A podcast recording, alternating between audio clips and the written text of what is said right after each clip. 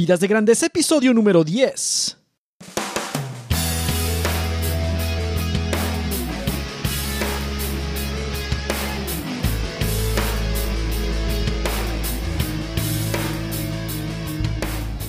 Hola, ¿qué tal? Nación de Grandeza, mi nombre es Enrique Guajardo, tu coach virtual, y esto es Vidas de Grandeza, el podcast para todos aquellos que quieren trabajar con propósito, pasión y dejar un enorme impacto. Seas empleado o emprendedor, recién graduado o con muchos años de experiencia, estoy seguro que quieres hacer de tu trabajo y de tu vida algo épico, significativo, trascendente, que inspire y transforme. Y en este podcast este es nuestro objetivo y yo quiero ayudarte a lograrlo. Te invito a visitar mi blog www.enrique.me, donde encontrarás herramientas y estrategias sobre cómo encontrar o crear un trabajo que ames. Puedes suscribirte gratis para recibir mis publicaciones en la comodidad de tu correo electrónico y también contactarte conmigo en Twitter como Enrique Guajardo. Y es Enrique con K, no con QE, sino Enrique con K, Enrique Guajardo o en Facebook también. Te mando un gran saludo donde quiera que te encuentres escuchando este episodio. Un poco tarde, pero te deseo un feliz año 2016, que este sea un año en el cual puedas concretar cada uno de tus objetivos y alcanzar las metas que te has propuesto. Bueno, y hablando de objetivos y metas, ¿cuáles son tus objetivos y metas de trabajo de este año? ¿Cómo iniciaste el 2016 en tu trabajo? ¿Con alegría? ¿Con entusiasmo? ¿O ya necesitas unas vacaciones ya no quieres ir a ese trabajo, ya no quieres hacer lo que estás haciendo. ¿Cómo, cómo iniciaste tu año? Esa es mi pregunta para ti en este episodio. En este episodio vamos a hablar de algo súper importante que es la motivación para trabajar. En este episodio vamos a descifrar ese código de la motivación laboral. Yo estoy convencido que reinventar, transformar, encontrar o crear un trabajo del cual no queramos jubilarnos o no queramos salir temprano ni llegar tarde, está al alcance de nuestras manos. Y tenemos más control de eso de lo que parece. Yo quiero ayudarte a descubrir eso. Quiero ayudarte a descubrir que el control sobre tu trabajo está en tus manos. Ese control se te ha sido dado. Pareciera que es un monstruo grande, incontrolable y que todos tenemos que ceder ante, ante eso, pero no es así. Eso no es así. El trabajo, que es una actividad muy significativa en la que inviertes la mayor parte de tu tiempo, es, está bajo tu control el poder irlo moldeando y formando y hacer que sea algo extraordinario.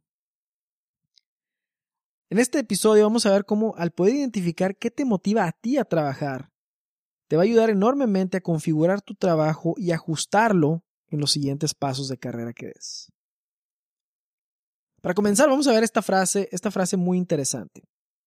Esta frase es de un escritor norteamericano del siglo, del siglo XX llamado Joseph Campbell y dice, creo que la persona que acepta un trabajo para poder vivir solamente, solo por el dinero, se ha convertido en un esclavo. Vamos, vamos a tomar un momento para pensar en esa, en esa realidad. Las estadísticas no mienten. Si tú te fijas en las estadísticas, la mayor parte de los suicidios a nivel mundial, ¿qué días suceden? Suceden los domingos por la tarde. La mayor parte de los infartos a nivel mundial suceden qué día? Los lunes por la mañana. ¿A qué se debe esto? ¿Será coincidencia? ¿Qué, qué es lo que pasa? Bueno, pues lo típico es que el lunes en la mañana todo el mundo se, se enfrenta a un estrés increíble, que es el estrés del trabajo. Ya es el domingo en la tarde, que se supone que el domingo es un día para disfrutarse, para descansar, reflexionar, etc. Pues la gente ya dice, ya es domingo a mediodía y ya estoy pensando en lo que se me viene encima en la semana y cómo esto va mucho más allá de mis fuerzas, de mis talentos y aparte no quiero ir. Tenemos un rechazo completamente hacia, hacia el trabajo y lo vemos como un mal necesario. Entonces, hay ciertas maneras de trabajar o cierto tipo de trabajo que cuando lo seleccionamos y ese trabajo no es para otra cosa que para pagar las cuentas, nos convertimos en una especie de esclavos modernos.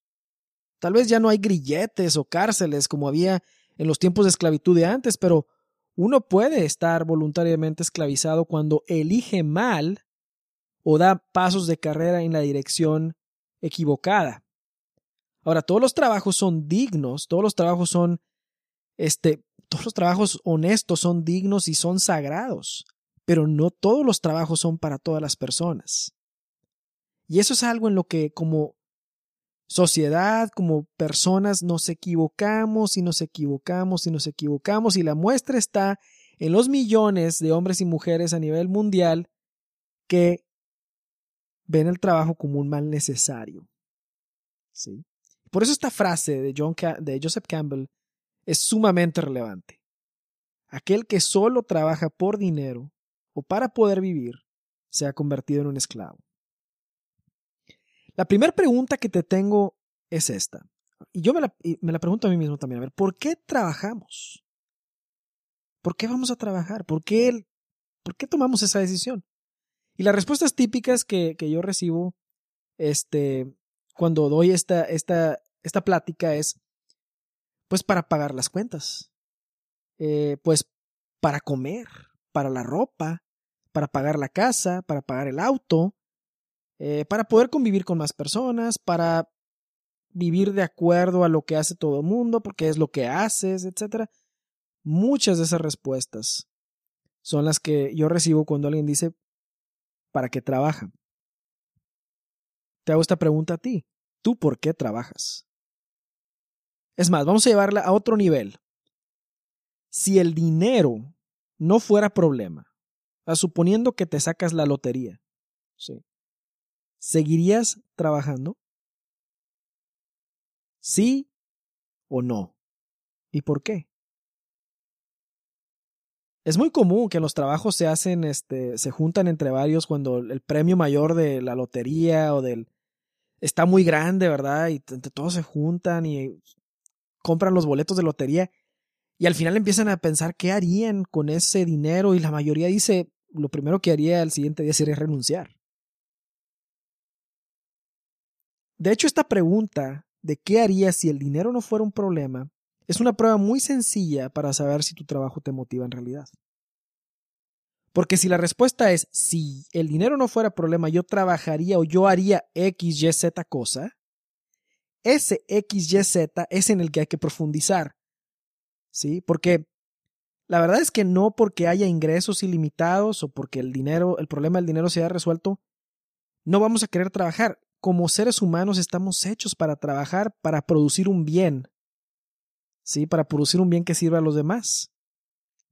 Quien deja de producir un bien muy rápido envejece, se enferma. O sea, demerita sus capacidades porque estamos hechos para trabajar. De otra manera sería difícil explicar por qué muchas personas que ya han adquirido o han resuelto el problema monetario siguen y siguen de manera sana trabajando en algo honesto y honrado y siguen haciendo un bien. ¿Sí? Entonces, eso explica también por qué ciertas personas dicen, bueno, ya me voy de mi trabajo para trabajar en un proyecto personal. Y muchas personas hoy en día, este, ejecutivos de alto nivel o de todos los niveles de las organizaciones, están buscando trabajos más significativos, más significativos, más que cumplan con el propósito de vida de la persona. Algo que sea más noble para ellos. No que, lo que, no que los trabajos no sean nobles, sino que, como dijimos, hay diferentes trabajos para diferentes personas. Ahora, con esto quiere decir que el dinero no es importante, no, sí lo es, se necesita para vivir, pero nunca es motivación suficiente. Cuando respondemos con un no a la pregunta de si no necesitaras el dinero, ¿trabajarías en donde trabajas ahorita? Lo que en realidad estamos diciendo es que lo que nos motiva para estar en el lugar en el que estamos y hacer lo que hacemos es solamente el dinero. Y esto es, la verdad, en todo el sentido de la palabra, rendirle al dinero un culto que no se merece. Porque harías lo que fuera por eso. Y claro, tenemos necesidades que cubrir, etc. Yo no estoy diciendo que eso pasa a segundo término. Sin embargo, la idea de que aquello que nos motiva no puede ser redituable, que un trabajo que te encantaría hacer no fuera redituable es un error muy grande. Y también la idea de que si estuviéramos haciendo algo que nos entusiasma y motiva mucho, sería muy fácil, sería demasiado fácil y sería este, como autocomplaciente y como eh, no sería un reto suficiente, también es un error. Y te voy a decir por qué. Te voy a decir con un ejemplo. Trabajar es como un deporte. ¿Por qué trabajar es como un deporte? En realidad, trabajar es idéntico al deporte.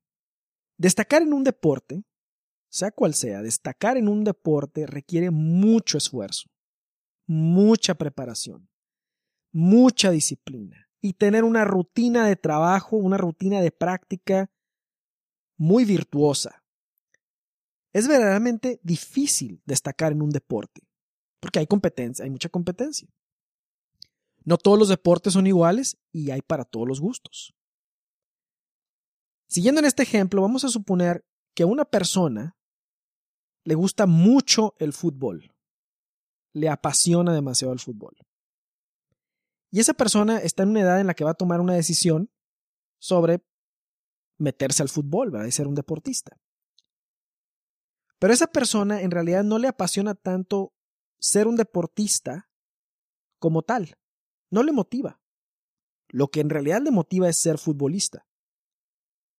En sí mismos, los cientos de kilómetros que va a tener que correr para estar en forma a lo largo de su carrera de deportes, de, deportista, no le atraen, ni las miles de sentadillas abdominales, la alimentación estricta que va a tener, las horas y horas de práctica, no le son para nada atractivas.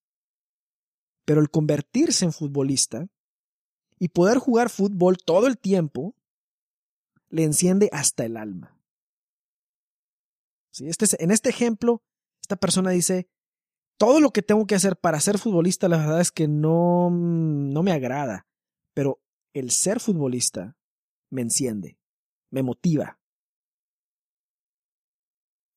La motivación que tiene esta persona para ser deportista en realidad es la de convertirse en un futbolista. Cuando en nuestro trabajo nos encontramos con la causa que nos apasiona, la historia es diferente. Pero cuando no la encontramos, cuando en nuestro trabajo no encontramos la causa que nos apasiona, no podemos ver más allá de las disciplinas que conlleva ese trabajo. Por supuesto que si el tu objetivo con el trabajo es solo pagar los recibos, la comida, la casa, las colegiaturas, va a llegar el momento en que todos los esfuerzos normales y necesarios para crecer en el trabajo, que no te motiva, se van a convertir en una carga tremenda cada lunes. Y mucho más el estrés, ya lo he dicho en algunas publicaciones, el estrés, el estrés malo, no el, no el reto, sino el estrés malo que enferma, es producto de estar esforzándose por sobresalir o por hacer algo para lo cual no se tiene el talento. ¿Sí? Entonces, crece el estrés enorme cada lunes porque te vas a afrontar aquello para lo cual ni tienes interés, ni te motiva, ni tienes el talento. Y uno muy noblemente puede decir, bueno, pues mi motivación es mi familia y proveerles. Pues eso es genial y es muy noble y es una motivación que es parte del por qué trabajamos. Pero ¿por qué no pensar que esos mismos objetivos se pueden cumplir haciendo algo que sí te motiva y te entusiasma? ¿Qué tal si te dijera que haciendo eso, haciendo algo que te entusiasma, una causa que te mueve en tu trabajo, no solo vas a cubrir esas necesidades de tu familia, sino que vas a transformarle la vida a tu familia. Te van a ver feliz, te van a ver contento o contenta te van a ver pleno, te van a ver plena, y eso les va a hacer mucho más bien que tener que llegar, que cada vez que llegues del trabajo tengas que entrar en una serie de reparaciones mayores eh, para, para sacarte adelante de todo el de toda la miseria de haber ido a un lugar o de haber estado trabajando en algo que no te importaría si no fuera por el dinero. Y esto asimismo motiva la misión de quienes más amas, de tu familia. Si esto a su vez se convierte en un círculo de virtud también para ellos. En el trabajo, este principio del deportista, así lo voy a llamar el principio del deportista, aplica igual. encuentra la causa que te enciende y entonces todo lo que conlleva ser excelente en esa causa pasará a segundo término. Así como para el futbolista del ejemplo las abdominales, sentadillas, correr y demás pasan a segundo término porque en realidad se quiere convertir en futbolista, lo mismo pasa cuando uno encuentra la causa por la cual el motivo o la misión que le enciende y la expresa a través de su trabajo. Muchos hoy en día se sienten tremendamente frustrados de cómo todos los años de preparación en los que pudieron ir a la universidad terminan en estar en un trabajo donde no estarían si no fuera por el dinero. Algunos otros no encuentran trabajo porque no logran promocionarse adecuadamente. Y otros han dejado el mundo corporativo para emprender, pero se han dado cuenta que no era lo que esperaban. ¿Y qué sucedió? Lo que sucedió en realidad es que no está, es que la cuestión no es si eres empleado o si eres emprendedor o si estás en una gran empresa o en una pequeña empresa o no, no es eso lo que, lo que hay que resolver. Lo que hay que resolver es ¿Cuál es la causa que te motiva a trabajar?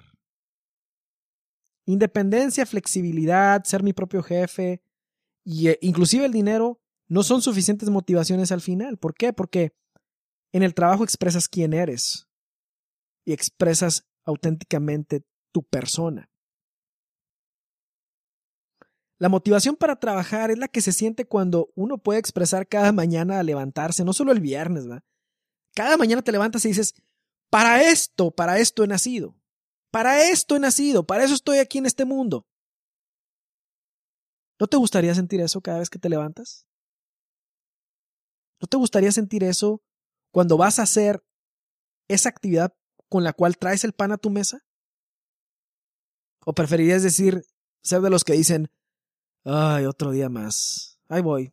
¿Cómo, cómo has estado? ¿Qué has estado haciendo? No, pues ahí, ahí la llevamos, ahí, ahí estoy en la chamba, pues echarle ganas, echándole ganas, ahí es lo que hay que hacer en la chamba.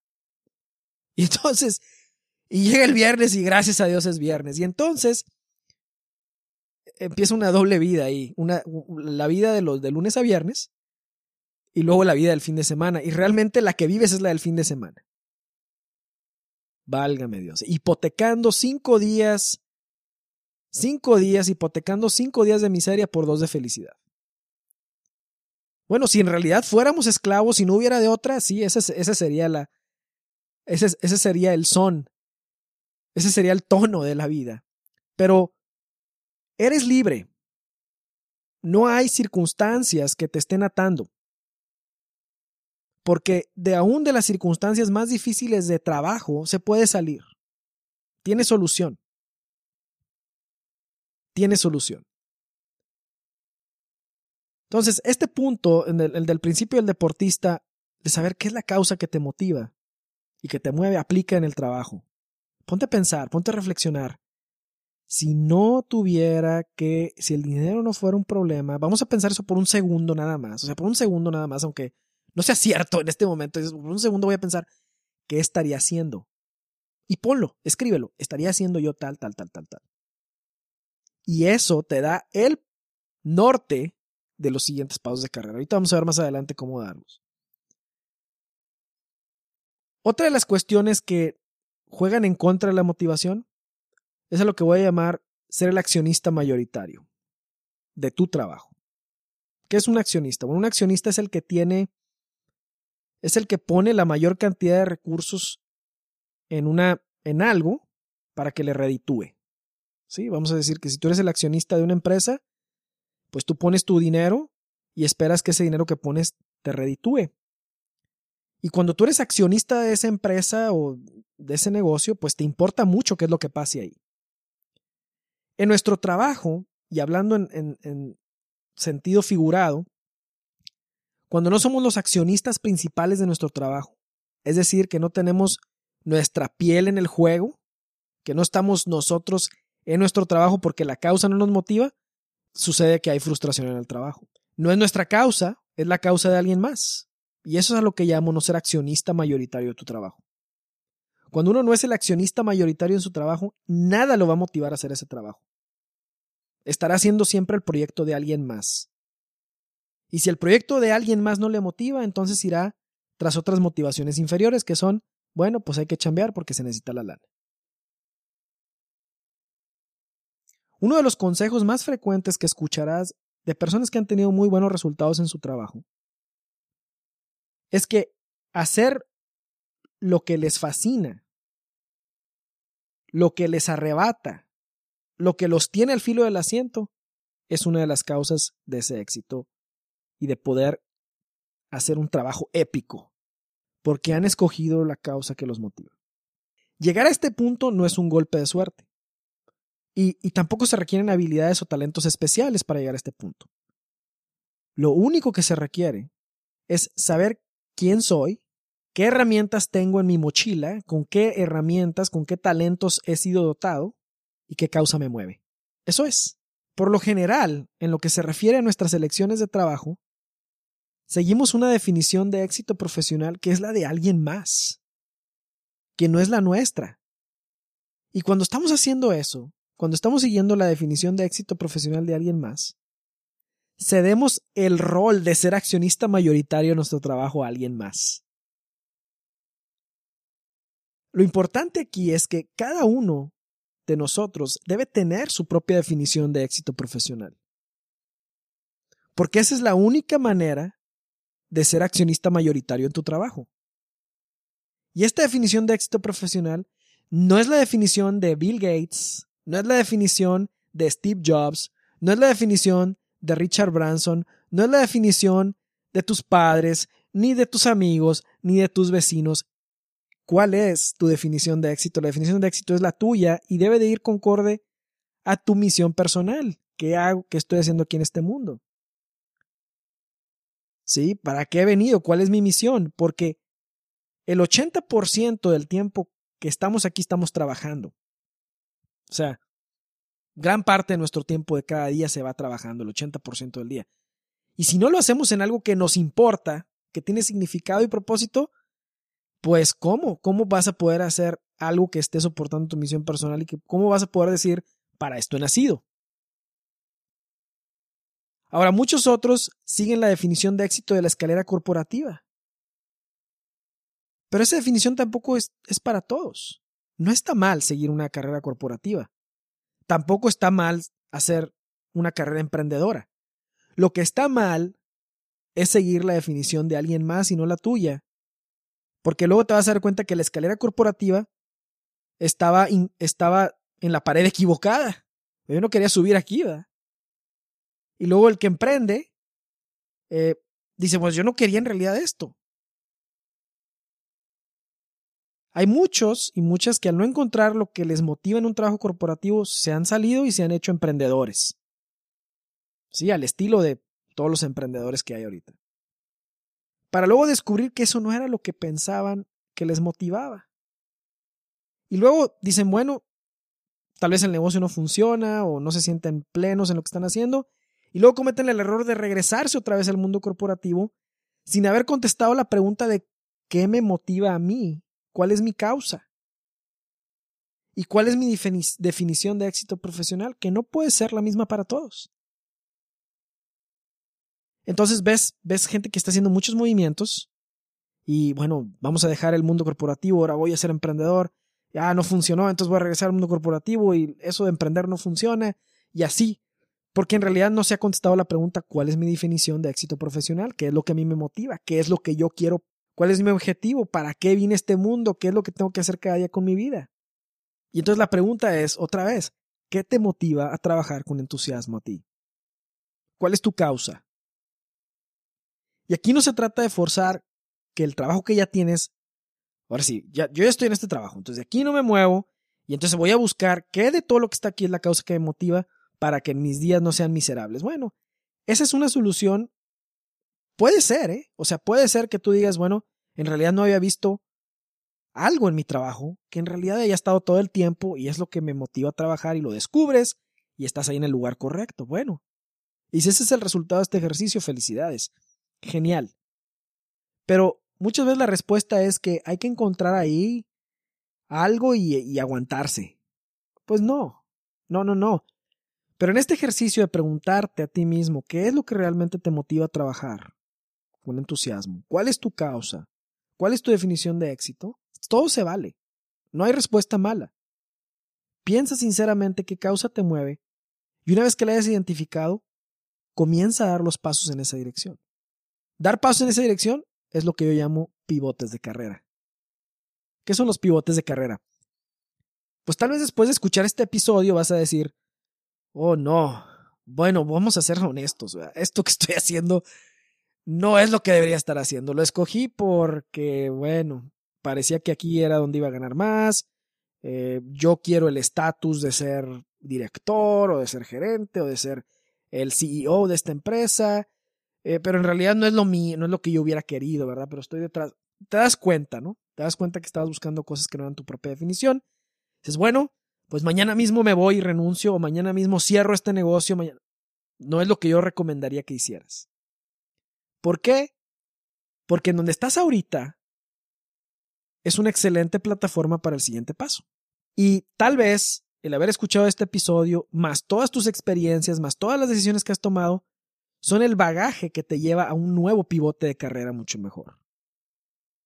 Entonces, antes de tomar cualquier decisión, o si ya lo habías estado pensando desde hace tiempo, antes de tomar cualquier decisión, reflexiona y di, bueno, ¿cómo puedo aprovechar este momento para dar el siguiente paso en la dirección correcta? Y esto es un proceso iterativo, quiere decir que no de un solo paso vas a llegar a la dirección correcta, pero paso a paso, mientras tengas la dirección en la que debes de ir, vas a llegar, en pasos cortos o en pasos grandes. Pero por lo pronto, lo importante es encontrar dirección. Y así tu trabajo actual, aún el peor de los trabajos o el que te hace más miserable, es una plataforma excelente para el siguiente paso. Y esto es lo que se aplica cuando uno quiere hacer pivotes de carrera. Un pivote de carrera son los movimientos que se hacen en la carrera para moverse en la dirección que uno ha determinado es la mejor. Un pivote de carrera puede ser descubrir lo que te motiva para seguir una rama de especialización en la empresa en la que estás actualmente, o para darle un pequeño giro a tu negocio, en el negocio que tienes ahorita, o al estilo de trabajo que tienes. Puede ser eso. Nada es tiempo perdido. Y toda la experiencia que tienes hasta ahorita lleva a este, te puede llevar a este punto de reflexión y a los siguientes pasos. Pero como ya lo mencioné, el hecho de definir la causa que te motiva para trabajar es un ejercicio de reflexión. Y no, la respuesta no es lo que me motiva para trabajar es mi familia solamente. No, no, esa no es la respuesta. Porque si ese fuera el caso y esa fuera la causa que mueve al futbolista a ser futbolista, todo el asunto de la motivación laboral estaría resuelto. Nadie, nadie puede estar en un sistema así de voy a intercambiar vida por dinero, debido a que este trabajo no me gusta y solo hago por el dinero por mucho tiempo. Es una frustración enorme. Porque luego viene la idea de cuando te jubiles, entonces si haces lo que deberías de estar haciendo. Cuando te jubiles, entonces sí vas a hacer lo que tú sabes que deberías de, en lo que deberías de trabajar. O la idea de que jubilarse es ya no trabajo y nomás recibo dinero sin trabajar. Esa idea es totalmente abominable. Si te fijas, la definición de jubilarse es, varios diccionarios la puedes ver, es dejar de servir, es ir, retirarse a dormir. ¿Vas a esperar 20 años para jubilarte cuando puedes empezar a hacer un plan de carrera y moverte en tres años a ese punto? Hay que reflexionar en eso. O sea, ¿para qué voy a intercambiar miseria, una miseria de 20 años, 30 años, para que después ya cuando me jubile ahora sí ya voy a hacer aquello que debería estar haciendo? Pues no. Esa es una respuesta de miedo. Es una respuesta de decir, híjole, pues es que a lo mejor si hago eso que debería, que yo sé que debería estar haciendo, eso que me apasiona y me gusta, eh, algo no va a salir bien. Entonces mejor hasta que ya esté todo bien arreglado y bien solucionado, entonces ahora sí hago ese movimiento. ¿Y eso cuándo va a ser? Cuando me jubile. pues, si, pues si esa es tu estrategia, no es una muy buena. Jubilarse no es la estrategia. Porque yo estoy seguro que te gustaría estar haciendo un trabajo que te encante hacer, que te fascine hacer, ¿sí? El mismo futbolista del ejemplo se va a jubilar joven porque verdaderamente tal vez su vigor como futbolista, etcétera, pues dura hasta cierta edad, lo que sea. Pero eso no quiere decir que no puede transformar lo que ya está haciendo. Y así ves a un futbolista que luego se convierte en un entrenador, no sé, en un consultor de lo que está haciendo y va transformando de acuerdo a sus etapas de vida, pero seguimos, seguimos en la misma, en la causa que le apasiona. Bueno, entonces, como conclusión, vamos cerrando, para cerrar este episodio. Si lo único que te motiva a trabajar es cubrir gastos, lo cual es muy importante, pero no buscas lo que te motiva a ti de manera única, tu experiencia de trabajo va a ser como la de millones de personas. Estás viviendo una definición de éxito de alguien más que tal vez no es la tuya. Si tu plan de carrera y éxito profesional ha sido definido por alguien más, modelos, por la escalera corporativa, etc., entonces no eres el accionista mayoritario en tu trabajo y por lo tanto, en el largo plazo no vas a estar motivado a trabajar. Recuerda que para identificar lo que te motiva, hay que hacer un ejercicio donde se remueve el factor económico de la ecuación y se pregunta se hace la pregunta que vimos al inicio, si el dinero no fuera el problema y no tuviera que trabajar, ¿en qué trabajaría? ¿Qué te descubres haciendo de manera libre que te entusiasma? ¿Qué te satisface tanto que hasta lo harías gratis dentro o fuera de una empresa? No quiere decir que lo vas a hacer gratis, no quiere decir que no vas a encontrar la manera de monetizar eso. Y tampoco estoy diciendo que sigas tu pasión. Lo que estoy diciendo es que genuinamente puedas definir tu misión personal y la causa que te entusiasma, la causa que te motiva. Y eso lo vas a poder encontrar tal vez dentro de una empresa o tal vez fuera de una empresa. Pues bien, hemos llegado al final de este episodio. Te quiero recordar que puedes suscribirte gratis a mi blog www.enrique.me para recibir publicaciones, herramientas y estrategias sobre cómo encontrar o crear un trabajo extraordinario. Y una cosa más, al suscribirte te regalo mi ebook, que cada minuto cuente, pero este solo estará gratis una semana más. Solo hasta el 31 de enero va a estar disponible de manera gratuita mi ebook, que cada minuto cuente. Cinco pasos para hacer más con menos. Y muchas veces no reinventamos nuestra carrera porque no tenemos tiempo, porque no sabemos administrar nuestro tiempo. Entonces el primer paso es decir, oye, ¿cómo escarbo, cómo saco tiempo de todo lo que tengo que hacer en el día, cómo puedo salir a tiempo de mi trabajo, para después tener un tiempo para reinventar esto y dar los siguientes pasos. Bueno, pues este ebook de cada minuto cuenta, cinco pasos para hacer más con menos, te ayuda, es una herramienta para eso. Y es gratis. Sí, es gratis. Hasta el 31 de enero. El 31 de enero se va de, mi blog eh, y lo único que tienes que hacer para conseguirlo es registrarte y vas a estar recibiendo mis publicaciones en tu correo electrónico. Pues bien, te deseo mucho éxito, mucha prosperidad en tu trabajo y recuerda que nuestro trabajo cuenta una historia única acerca de aquello que transformamos, mejoramos o creamos durante cada minuto que vaciamos nuestra persona haciendo ese trabajo. Y queda como herencia de nuestras más profundas convicciones. Haz que tu trabajo sea épico. Hasta la próxima. Muchas gracias.